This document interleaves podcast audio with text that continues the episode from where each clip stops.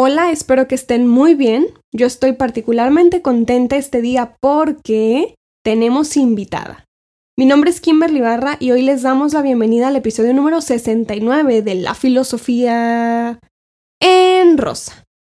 Si nunca han escuchado este podcast antes, es un espacio para hablarles de mi profesión, con teoría, opiniones, críticas, con experiencias de vida para que se den cuenta que la filosofía está en todas las personas Así quiero invitarles a leer.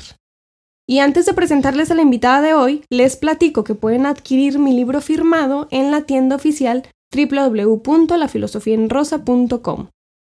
Ahora sí, nuestra invitada al podcast ya ha venido antes. Hicimos juntas el episodio 24 titulado Psicoanálisis hoy. ¿Cómo estás, Italia? Hola, Kim, estoy muy bien. ¿Lista para este episodio? Sí. Hoy nos va a estar platicando desde su profesión, que ella nos va a presentar ahorita, qué opina más o menos sobre el tema del sexo, porque así se llama el episodio. Italia había estado en el podcast anteriormente hablándonos de la importancia del psicoanálisis, pero ella aún estudiaba psicología. Ya terminó sus estudios, ya escribió su tesis, así que a ver Italia, cuéntanos qué has hecho todo este tiempo que no estabas en la filosofía en rosa. Hola Kim, pues me presento, yo soy Italia Mascorro, estudié psicología en la Universidad de Guadalajara hice una especialidad en psicoterapia psicoanalítica y escribí mi tesis sobre psicoanálisis y feminismo, eh, en pocas palabras, y también ahorita estoy dando acompañamiento psicológico con enfoque psicoanalítico. Pues vámonos al episodio de hoy, ¿no? Porque vamos a hablar sobre el sexo desde nuestras perspectivas, filosofía y psicoanálisis. Pero a ver, Italia, dinos la primera pregunta. La primera pregunta es, ¿qué entendemos por sexo? Y bueno, esto es una práctica que va desde lo afectivo hasta lo erótico. Yo voy a hablar desde mi experiencia con mis estudios de psicoanálisis, de feminismo y también pues de mi experiencia como mujer. Y cada persona entiende el sexo desde una perspectiva muy diferente por la historia que nos ha tocado vivir. Que la práctica sea desde lo afectivo hasta lo erótico quiere decir que algunas personas pueden practicar el sexo con caricias y eso significa que es sexo para esas personas. Para otras personas eh, el sexo es la penetración y eso también es válido. También para otras personas el sexo es con una pareja nada más, puede ser también con muchas parejas o con una misma nos vamos a enfocar un poquito más desde el sexo en las mujeres porque muy poco se habla desde nosotras. Y porque somos mujeres. Y porque somos mujeres. Oigan, pero ahorita Italia dijo algo interesante que me parece que tenemos que tomar en cuenta porque dijiste que entendemos por el sexo. Platícanos un poquito eso de lo afectivo y lo erótico en el sexo. Porque a lo mejor muchas personas piensan que cuando decimos la palabra sexo es coito penetración, tú ya lo mencionabas. Pero en días pasados que tú y yo planeamos el episodio, me decías, bueno, es que el sexo también es con una misma. Vamos a hablar de el tema de la masturbación. No necesariamente sexo es penetrar. No. Platícale eso a la gente del tema de lo afectivo y lo erótico. Bueno, en muchas prácticas el sexo sí puede ser desde lo afectivo a lo erótico, o sea, comenzando con caricias o tocamientos o sensaciones o otras cosas que les gusta a cada persona y también puede llegar hasta lo erótico o la penetración. Pero también en muchas ocasiones el sexo simplemente es estarte tocando. También muchas parejas sobreviven de solo practicar la masturbación, unas con, con otras o, o consigo mismas. Entonces esto también es considerado sexo. Así como tú dices, Kim, algunas personas solo lo consideran la penetración y si es muy válido, también esa postura está muy bien, pero eh, el sexo incluye muchas cosas además de, de solo el, el coito. Hay que aclarar que una cosa es el sexo y otra cosa es la sexualidad, que ya lo vamos a hablar en un episodio después de este. Pero ahorita que tú decías, bueno, vamos a hablar también del sexo desde la perspectiva de la mujer, Evidentemente, pues somos mujeres, tenemos órgano sexual femenino, tú y yo, tenemos una matriz, vagina. Somos mujeres cisgénero. Mujeres cisgénero, es decir, nos identificamos con el género que socialmente se nos dio. Algo que pasa mucho, Italia, que estaría muy bien que lo platicáramos aquí tú y yo, es el concepto del sexo, no en la mujer, en la niña. Porque hay que hablar del asunto cultural, histórico, ¿no? Tú y yo hoy por hoy somos mujeres, ya somos mujeres adultas, pero ¿qué pasa cuando nosotras éramos niñas? Creo que eso lo analizas más tú que yo. ¿En qué momento que tú te acuerdes de nuestra infancia empezamos a practicar esto del sexo tú y yo? Porque me acuerdo que tú y yo a la edad de 6, 7 años no teníamos noviecito. Era algo que en nuestra casa nos decían, si te acuerdas. Sí. No nos decían que estaba mal, pero nos decían, no es momento de tener novio. No es momento de salir al cine con un novio. No es momento de agarrarte la mano, perder el tiempo de tu infancia con un novio. ¿Cómo saber en qué momento una mujer empieza a hablar y a notar el sexo en su vida si el sexo no es solamente la penetración? Bueno, pues yo me acuerdo que la primera vez que escuché sobre sexo, tú me dijiste. me acuerdo que me dijiste que le preguntaste a tu mamá, Ajá. porque la mamá de Kim es médica, entonces nos explicaba casi todo y Kim fue y, y, me dijo, como ella es la mayor, todo lo que descubrías, Sí. ibas y me contabas. Así nacen los bebés, Italia. Ajá. Ajá, entonces fue la primera vez que escuché sobre sexo, pero la verdad no lo entendía muy bien. Y algo que yo me he dado cuenta es que en cualquier escuela que estés, siempre el referente para hablarte de sexo comienzan con el hombre, a ponerte el cuerpo de la anatomía masculina, y entonces esto hace que las mujeres no conozcamos nuestro cuerpo. También hace que incluso pensemos que nuestro cuerpo no es como... Se tiene que esconder. se tiene que esconder o, o no debe ser así porque no tenemos ninguna referencia de cuerpos femeninos. O abrimos libros de biología, de historia del arte, desde que somos chiquitas y chiquitos. Y es verdad, se ven hasta esculturas antiguas y a los hombres, a las figuras de hombres, sí se ve su pene. Y en los de las mujeres están cubiertos, con una hoja de árbol, con una concha de mar, o Sí. sea, lo Y- tapan. Y de hecho eso es, lo, eso es lo que nos han enseñado a nosotras, a escondernos, a taparnos. No sé si se dan cuenta que a los niños se les viste en público y todas hemos visto... Y los hacen orinar en la vía Sí, pública. los hacen orinar. Yo he visto muchísimos penes en mi vida porque están en la vía pública, por ya sean hombres adultos que están exhibiendo sus genitales o ya sean niños pequeños que al hombre sí se le enseña a que muestre su cuerpo y que esté orgulloso de su cuerpo, pero a nosotras como mujeres nos enseñan a que nos escondamos y nos enseñan incluso a que no nos conozcamos, a que no veamos nuestros genitales. Esto que tú me decías de las esculturas, bueno, casi siempre lo que vemos en las esculturas es la vulva, porque algo muy diferente es la vulva y la vagina.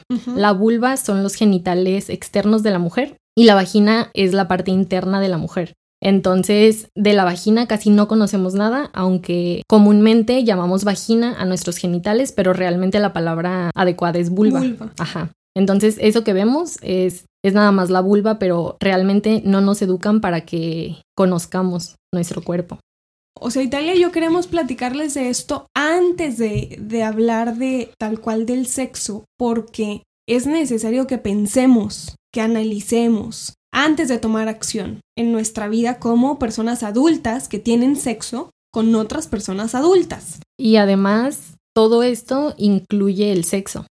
De hecho, me atrevo a decir que la mayoría practican las relaciones sexuales sin conocerse, Claro. sin hablar de estos temas, sin ver tu propia vulva como mujeres. No, y lo más fuerte, Italia, que, que muchas personas empiezan a practicar el sexo, uno, a una edad donde la corteza cerebral no tiene la madurez necesaria para procesar todo el conjunto de emociones y de sentimientos que eso implica, porque no somos animales, Sí. ¿no? O sea, este asunto no es instintivo, pegar genitales para la reproducción. No queremos hablar de eso, sino de todo el proceso emocional que conlleva el empezar a tener sexo con otra persona, ¿no?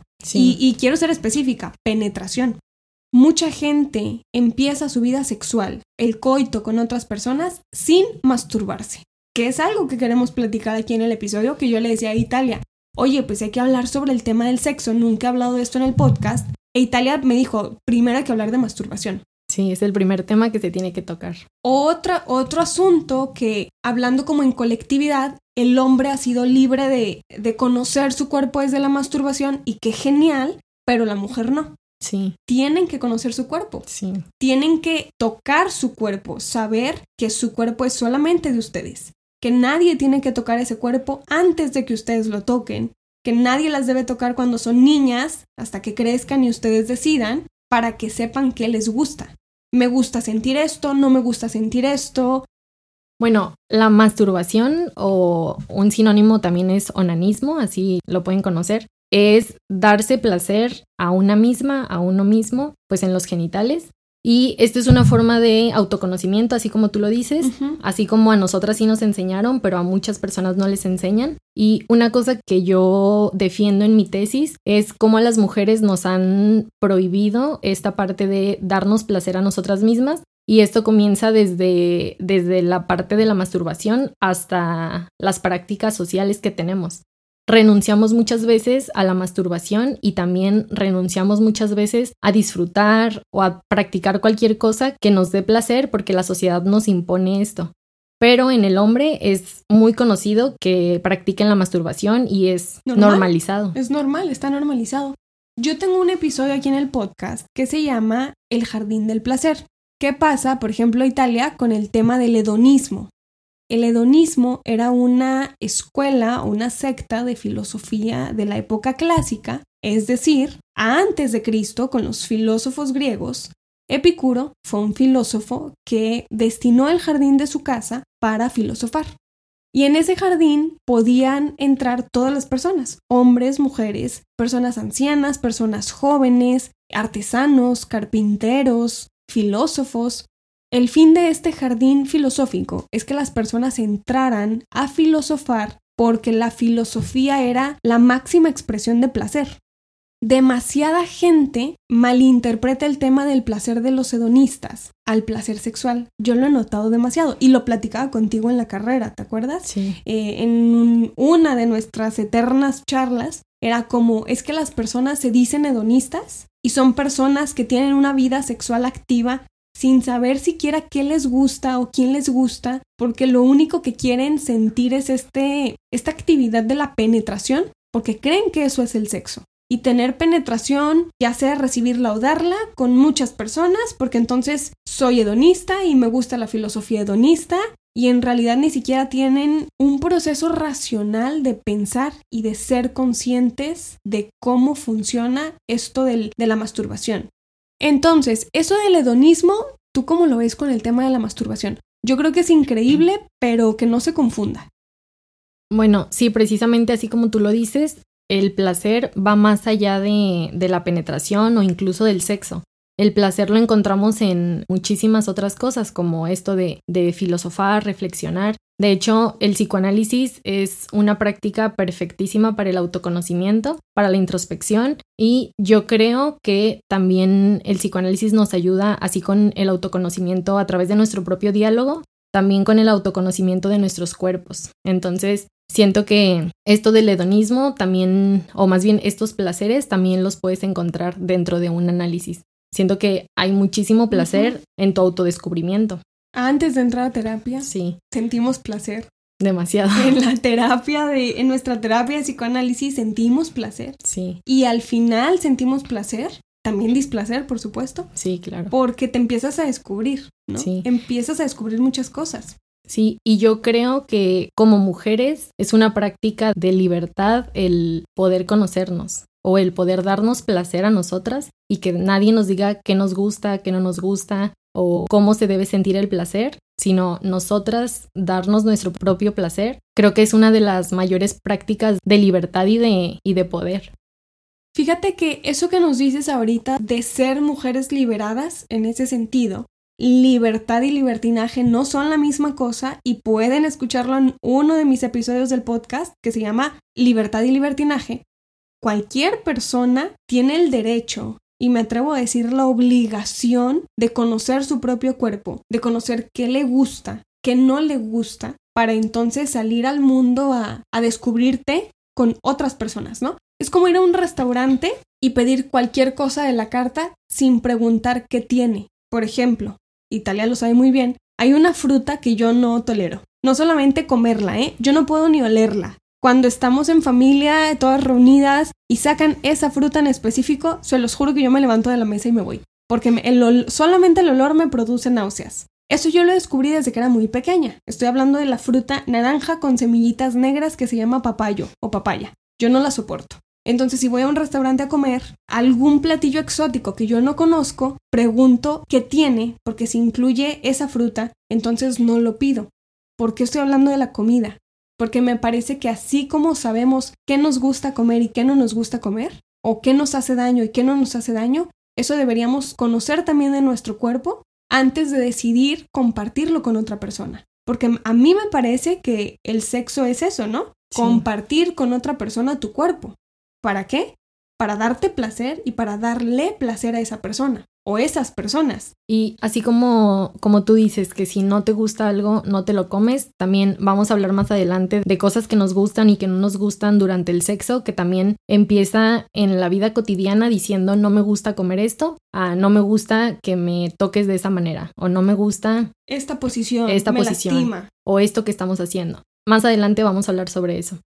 También, bueno, prohibir la masturbación tiene un sentido. Desde el psicoanálisis se estudió que la masturbación se prohíbe para que los niños o las niñas entren a la cultura.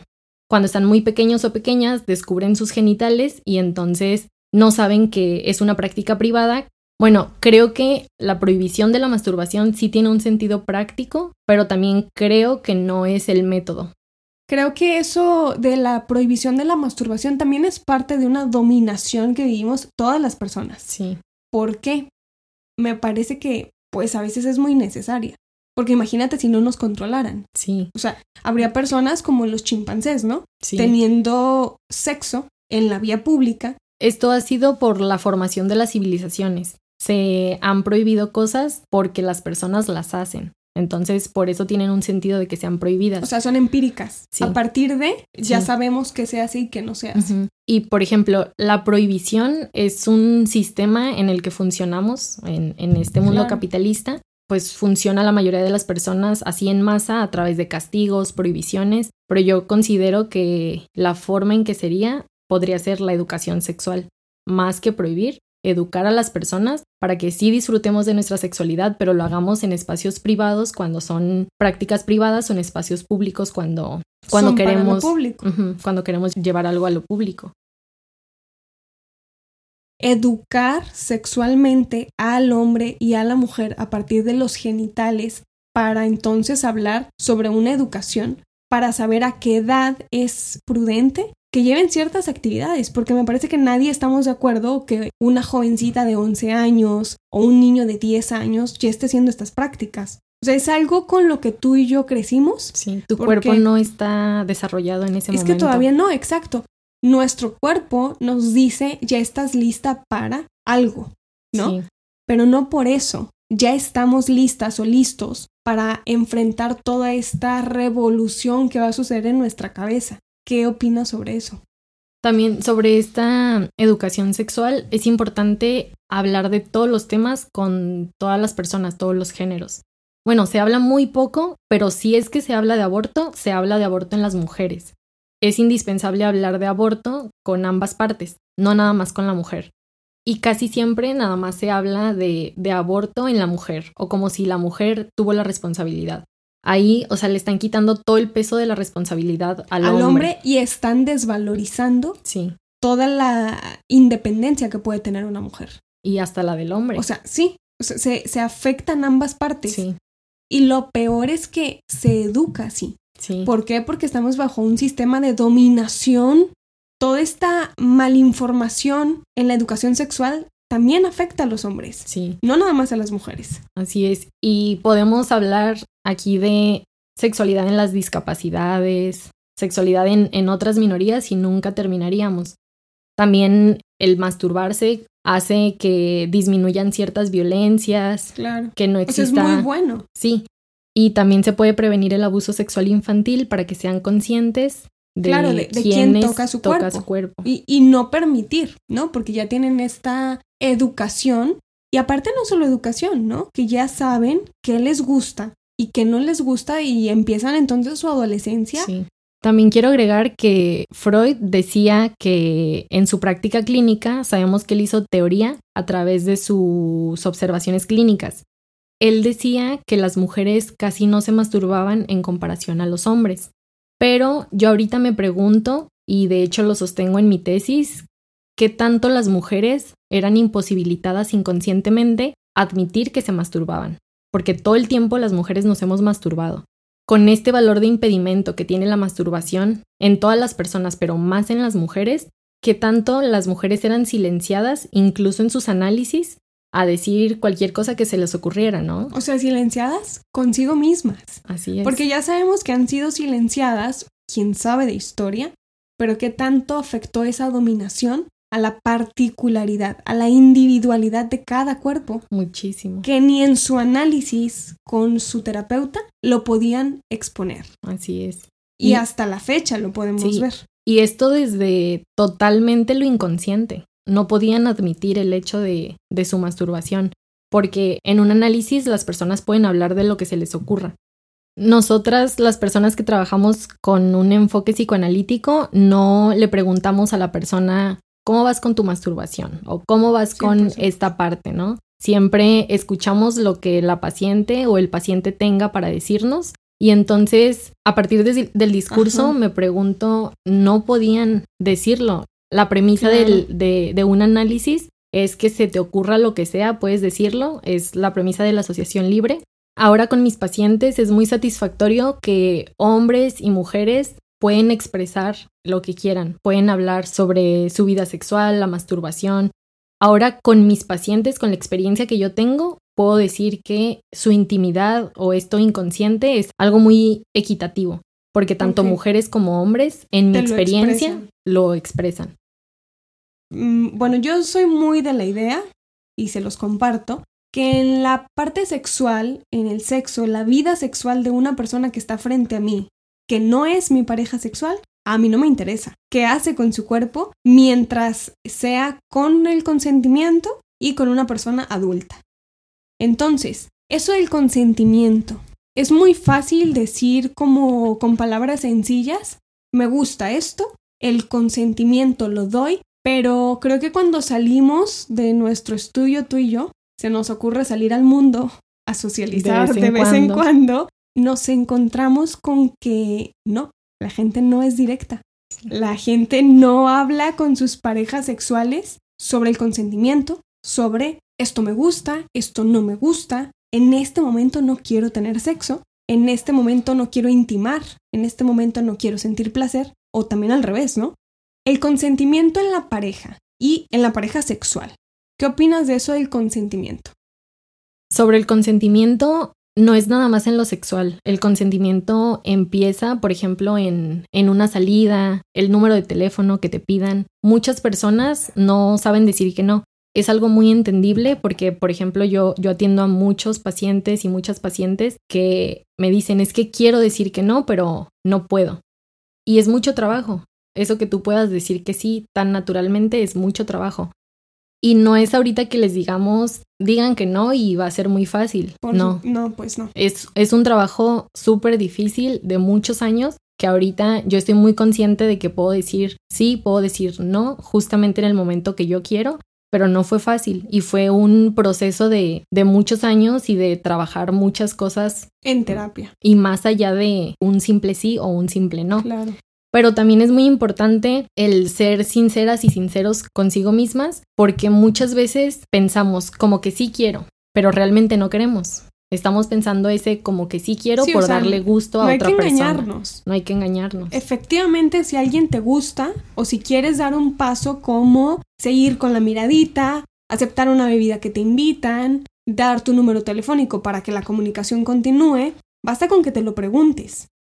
También es muy importante que entendamos que no solo las mujeres no queremos muchas No, por veces, supuesto. también los hombres no quieren. Y no tiene nada que ver con su naturaleza de que los hombres siempre quieren tener sexo. Eso no tiene nada que ver. A los hombres los educan socialmente a que siempre quieren tener O decir que no. o decir que no o, decir no tengo ganas. Claro que es más difícil que una mujer diga que no por cómo nos educan, calladas, silenciadas y los hombres hablando, ¿no? Claro, es Pero o sea, tenemos existe de todo. Yo pensé que era lo habitual porque nosotras hablamos como muy abiertamente de estos temas y muy directas. y muy directa y pensaba que el decir que sí o que no era algo que simplemente se decía, pero ahorita me doy cuenta que no. Puedo decir que es muy difícil dar el consentimiento. El consentimiento también tiene que ver con los mensajes, con los vistos, no nada más porque una persona te esté contestando 100 mensajes que le mandaste, te Sí. está dando su consentimiento. No, o Eso sea, ya, es- estamos en la digitalización. Estamos ya en otro nivel de la comunicación, ¿no? Y una persona porque crea que estar insistiendo tanto quiere decir que la otra persona le está diciendo que sí, No, o sea, no, eso tampoco tampoco, es es, así. consentimiento. Hubo una pregunta que de hecho te la compartí, Sí, porque la pregunta fue, ¿cómo le hago para no molestar a una chica que me gusta? Me gusta mucho, pero quiero su consentimiento. Oye, esa pregunta me la han hecho muchísimos pacientes hombres. Hoy por hoy, ¿hasta qué punto le puedo pedir su número, le puedo invitar una bebida para demostrarle a esta chica que me gusta? No la quiero molestar, no la quiero acosar, no quiero que se sienta mal porque yo no lo estoy haciendo con las malas intenciones. Y lo hemos vivido muchísimas veces con Sí, varones. Desde nuestra experiencia. Sí, o sea, esto es particularmente desde nuestra experiencia. Realmente para mí fue muy fácil contestar esa pregunta porque les dije, no es no. Así de fácil. Sí. Pero Italia lo acaba de decir. Es que a lo mejor para ti, para mí, decir no es fácil. Pero pues no para todas las personas es muy fácil. Sí, también tiene que ver con tu historia, cómo te relacionaste con tus familiares. Con tu- Muchas veces funge este no como un símbolo de, de amor, ¿no? Hasta Claro. si te digo que no, no, no te quiero. Y esto comienza en la familia. Y también viene mucho a tu autoestima, a cómo te estás sintiendo en ese momento, porque no siempre nos sentimos de la misma manera. Con tus emociones, con tu físico, con el querer socializar o no querer socializar. Me parece a mí, a muchos hombres a veces se sienten pues intimidados o atados de manos a, bueno, ¿cómo doy un paso con esta chica que me gusta? Yo lo que he dicho es, bueno, uno, las miradas te dicen demasiado, ¿no? Sí, esto no verbal. Sí, lo no verbal. O sea, la mirada te dice mucho.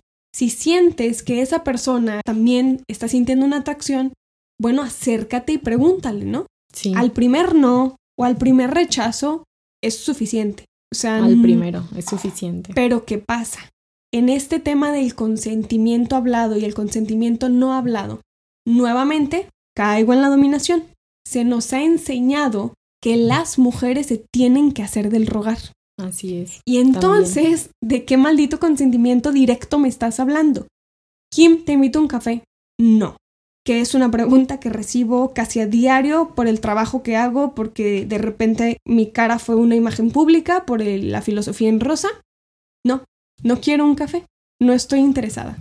Cuando quiero un café, me lo preparo yo sola o invito al muchacho que me gusta a tomarnos un café. Sí, también es importante esto, ¿no? Con los hombres también trabajo cómo existe toda esta carga para ellos de tener que siempre invitar, insistir, Sí, de dar el tener la, paso. la iniciativa Exacto. y cómo las mujeres tienen que esperar, ¿no? Entonces también es una carga muy fuerte para ellos, pero también como mujeres nos han enseñado a no decidir, a no querer, casi siempre A esperar. a esperar, a estar a un lado, a estar en el silencio. Entonces también esto es un trabajo constante, tomar la iniciativa, decirle a una persona, no me gustas, no quiero estar contigo, no, O me no quiero tener sexo contigo, o me gustas, sí quiero tener sexo contigo, pero es difícil. es mucha práctica. Y para poder practicar algo, para poder accionar algo desde la conciencia, me parece que primero hay que analizarlo mucho. Sí, Desgraciadamente vivimos en un mundo donde se nos ha enseñado o se nos hace creer que pensar acostada en la sala de tu casa es perder el tiempo. y no, Y no es así. ahí surgen los mejores análisis. Exactamente. Se nos dibuja mucho esta pérdida de tiempo de estar en un diván hablando de tus pensamientos, de tus emociones, de tus sentimientos. ¿Por qué? Porque estamos en un mundo que quiere capital, que tienes que generar, que tienes que producir para poder ser. Entonces, si te paras cinco minutos a pensar o a descansar, no estás haciendo algo útil. Cuando en realidad toda esta utilidad que puedes tener en una vida práctica viene de un profundo análisis contigo misma Sí, o contigo mismo. sí.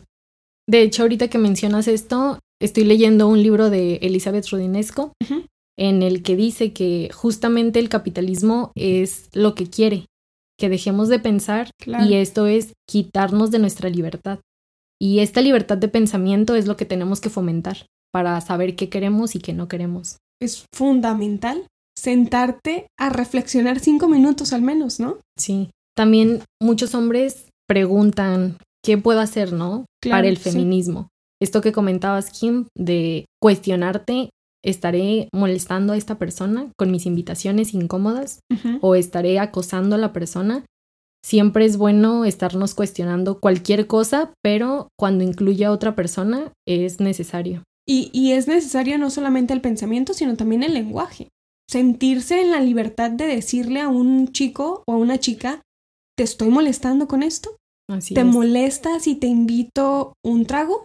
Y ya te dirán, bueno, no, no me molesta, pero no me interesa, ¿no? O sea, parte del pensamiento da paso al consentimiento hablado, pero el consentimiento no hablado También es importante. también es muy importante, Sí, porque es muy fácil. El cuerpo dice muchísimo que la boca no necesariamente va a expresar. sí. También es importante poner atención a este consentimiento no hablado porque puedes ver que una persona te está diciendo que sí porque no sabe decir que no, pero sus rasgos, cómo se comporta es un totalmente no. Su cuerpo, Así sus es. posiciones están cerradas hacia ti, no te quiere ver, pero por muchísimas circunstancias no puede expresarlo. Sí. Eso es parte del consentimiento. E incluso yo me he dado cuenta que muchas de mis pacientes, muchos de mis pacientes también, se dan cuenta que fueron violentados sexualmente por sus parejas cuando no querían tener sexo y las parejas sí. Y por ejemplo les decían que no, pero tu cuerpo estaba haciendo otra cosa. Entonces algunas parejas le dan más peso al me está diciendo que sí o, o sí está queriendo, ¿no? Su cuerpo me está diciendo algo. O Sí. estás teniendo sexo con tu pareja y resulta que a los 10 minutos ya, no, quieres. ¿Y qué sucede? Una, horrible, jamás lo hagan. Fingir un orgasmo, ¿no? Que vamos a hablar de orgasmos en, en- en el 71. Fingir orgasmos, fingir que estás sintiendo placer para que tu pareja no se sienta mal. Sí. Y entonces Y- tú te sientes mal para que tu pareja no se sienta mal. Hay que ser egoístas muchas veces, pero, pero muchas veces confundimos el no quiero ser egoísta por simplemente ponerme a mí primero y cuidarme a mí primero. Pero también es muy importante que el sexo no debe doler. El sexo nunca debe doler. Si duele, pues es importante pensar qué está pasando, si es algo eh, de la parte física o si es algo emocional. Siempre es importante que el sexo no duela. Podemos descubrir que no porque con una pareja te sentías de cierta forma o te gustaba que te hicieran algo o tú hacer algo, te va a funcionar con otra pareja. Sí. No funciona Nunca el funciona placer de la misma manera o las posiciones sexuales de la misma manera o la comunicación en el sexo de la misma manera con las parejas. Así es. Creo que debería ser algo indispensable, ¿no? En un principio, como platicarlo y decir qué te gusta, qué no te gusta. Como tener una lista, bueno, a quien le funcione tener una lista en físico, Sí. pero al menos tener una Nosotras lista. somos de listas. Sí, tener como una lista, al menos mental, ¿no? Y sí. saber, a lo mejor tuve una pareja con quien no disfrutaba el sexo oral, pero no debería cerrarme a que no me gusta el sexo oral por esa pareja, por ejemplo. Sí, Porque puedo descubrir el placer, que ya lo conozco con mi propio cuerpo, haciendo un recuento de lo que hemos venido hablando desde el inicio, porque conozco mi cuerpo, porque conozco la masturbación, porque sé que me gusta, que no me gusta, y entonces sé cómo lo voy a hablar con mi pareja sexual. sí. También es importante que existen diferentes etapas. Por ejemplo, en una etapa podemos querer experimentar algo y en otras no queremos experimentar eso. O nunca habíamos querido experimentar algo y luego y de repente. sí queremos experimentarlo. Entonces también es indispensable que sepamos que la libido, que es esta fuerza sexual, esta pulsión sexual más bien, que tenemos todas las personas, es indispensable que sepamos que la libido varía a lo largo de nuestra vida. Si ahorita nos gusta algo, en un año nos puede gustar otra cosa. Entonces hay que sentirnos libres de, de experimentar y preguntarnos cada vez qué nos gusta y qué no nos gusta.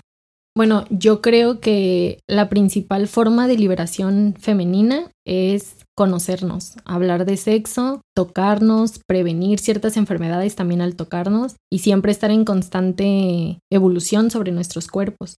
El tema del sexo, bueno, lo quisimos hablar en este episodio, les dijimos desde nuestras perspectivas, Lecturas. desde nuestras lecturas, desde nuestras Experiencia. Definitivamente Italia tiene muchísima más lectura en psicología, en psicoanálisis que yo. Yo tengo más lectura en filosofía porque son nuestras profesiones. Pero algo hemos encontrado Italia y yo, y es que en muy poquitos, escasos libros de filosofía y de psicoanálisis, las mujeres han tenido voz en el tema del sexo. ¿Qué es el sexo? Y Así como es. se pudieron dar cuenta a lo largo de este episodio, bueno, no, no hablamos prácticamente casi nada de coito y penetración. También es muy importante para nosotras dar un ejemplo como mujeres que nos gusta estudiar, que tenemos el privilegio de hacerlo, de hablar de sexo y que sea un tema que debería estar normalizado. Por miedos sociales, por temor al qué van a decir, por temor a cómo me va a ver mi familia, nuestras mamás van a escuchar este episodio. Y con toda la confianza y con toda la libertad nos parece que se van a sentir tranquilas. Identificadas. Identificadas. ¿Por qué? Porque no fue algo con lo que ellas crecieron y decidieron desde lo consciente darle algo diferente a sus hijas mujeres. Esa libertad de, expresión, ¿no? De, de vivirnos. Y la libertad de decisión. Esperamos que esto les haya gustado, no nada más a las mujeres, también a los hombres, porque me parece que es un tema fundamental. Yo aquí hablo de temas que yo considero fundamentales para el pensamiento humano. Para mí, el hablar de sexo como mujer es la primera forma de adoptar un feminismo como mi forma de vida o como mi estilo de vida. Para mí es muy importante porque trabajo con personas todos los días que tienen muchísimas preguntas sobre sexo, sobre sexualidad, que vamos a hablar en los siguientes capítulos. Tocar estos temas como mujer, como practicante del psicoanálisis, como feminista, me parece una primera forma de tener el poder de mi vida, de mi cuerpo, de mi libertad, de mis decisiones. Oigan, pues, ¿te gustó el episodio, Italia? Sí, mucho. Tal vez no habría tantos pacientes, pero me encantaría. Quizá no me encantaría tanto también. trabajo tú y yo. Sí, pero me encantaría que las personas vivieran estas sensaciones. Vamos a hacer más episodios, depende si a ustedes les gusta. Claro, ahí nos dan su opinión en redes sociales Ahorita nos quisimos enfocar un poquito más sobre sexo y recuerden siempre que es desde nuestra experiencia. Oigan, pues fue un episodio increíble, pero por hoy terminaremos aquí. Muchísimas gracias Italia por venir. Muchísimas gracias por invitarme. Espero que te haya gustado. Pueden seguirla en redes sociales como Huella Psicoanalítica, que es su clínica. También en Huella Psicoanalítica tenemos una actividad en redes sociales que es cada último jueves de cada mes es acompañamiento psicológico gratuito o podemos también darles una intervención en crisis. Y bueno, si quieren seguir mi trabajo en redes sociales, donde yo comparto un poquito más mi cotidianeidad y mis tazas de café y mis mangos cuando es temporada de mangos, pueden seguirme en las redes sociales Instagram, Facebook y Twitter con el nombre del canal si quieren tomar mi curso particular de introducción a la historia de la filosofía o quieren entrar a los talleres filosóficos grupales sobre el filósofo Friedrich Nietzsche, me pueden escribir un correo a info Y les recuerdo que pueden adquirir un ejemplar de mi libro firmado en www.lafilosofiaenrosa.com. Saben que pronto habrá un nuevo episodio con un nuevo tema para compartirles la filosofía como a mí me gusta. Soy Kimberly Barra yo soy Italia Mascorro. Y esto es La Filosofía en Rosa.